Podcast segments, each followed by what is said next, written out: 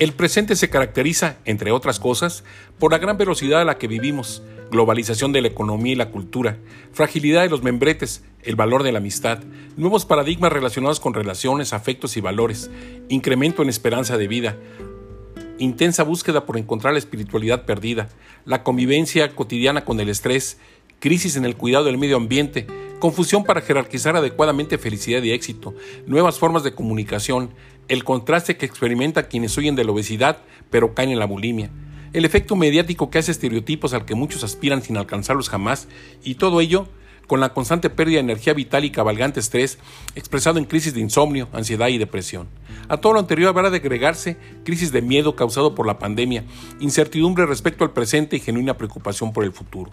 Todo ello aderezado con momentos de ansiedad en niños y jóvenes al tener que vivir parte de su día ante un monitor o una pantalla, la falta de contacto personal que les permita socializar el conocimiento y convivir con sus semejantes. Con la intención de enfrentar todos estos retos, en reflexión íntima, me he propuesto alejarme de aquellas personas que tienen como costumbre aprovechar cualquier momento y lugar para compartir quejas, malas experiencias y enjuiciar a los demás. Intentaré vivir alejado de deudas, y no solo me refiero a deudas económicas, sino de todo tipo. Evitaré generar promesas o expectativas que no puedo o quiero cumplir, aprendiendo a decir no en acto de congruencia con mi conciencia o voluntad.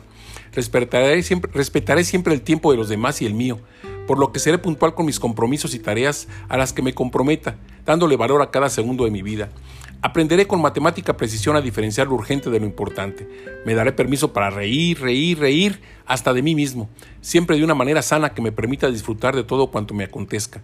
Trabajaré con pasión, compromiso y entusiasmo, reconociendo cada uno de mis logros, sin que el elogio me maríe ni la crítica me destruya. Tomaré pausas para recuperar energía y descanso que me revitalice para mantener constante el nivel de compromiso y resultados.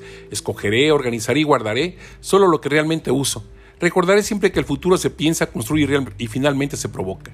Reconoceré la salud como uno de los activos más importantes en mi vida, por lo que estableceré hábitos saludables de alimentación, ejercicio físico e intelectual. Serán paradigmas básicos en mi cotidianidad, no quejarse, no criticar y no estigmatizar a nadie. Enfrentaré con paciencia y tolerancia cualquier experiencia e imprevisto. Tendré siempre presente que no existen soluciones mágicas, pero que el trabajo suele vencerlo todo. Daré solución inmediata a cualquier pendiente amaré sin condición mi entorno. Estaré atento para jamás perder la capacidad de asombro ni la de preguntar el porqué de las cosas.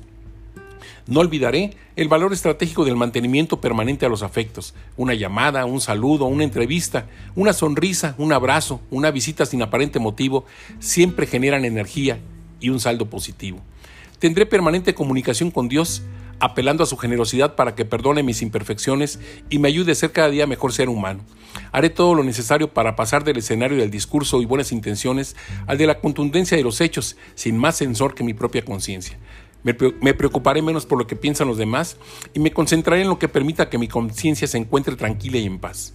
Promoveré todo cuanto haga feliz a quienes me rodean, sean mis familiares o no, a mis amigos o solo conocidos y por supuesto a mí.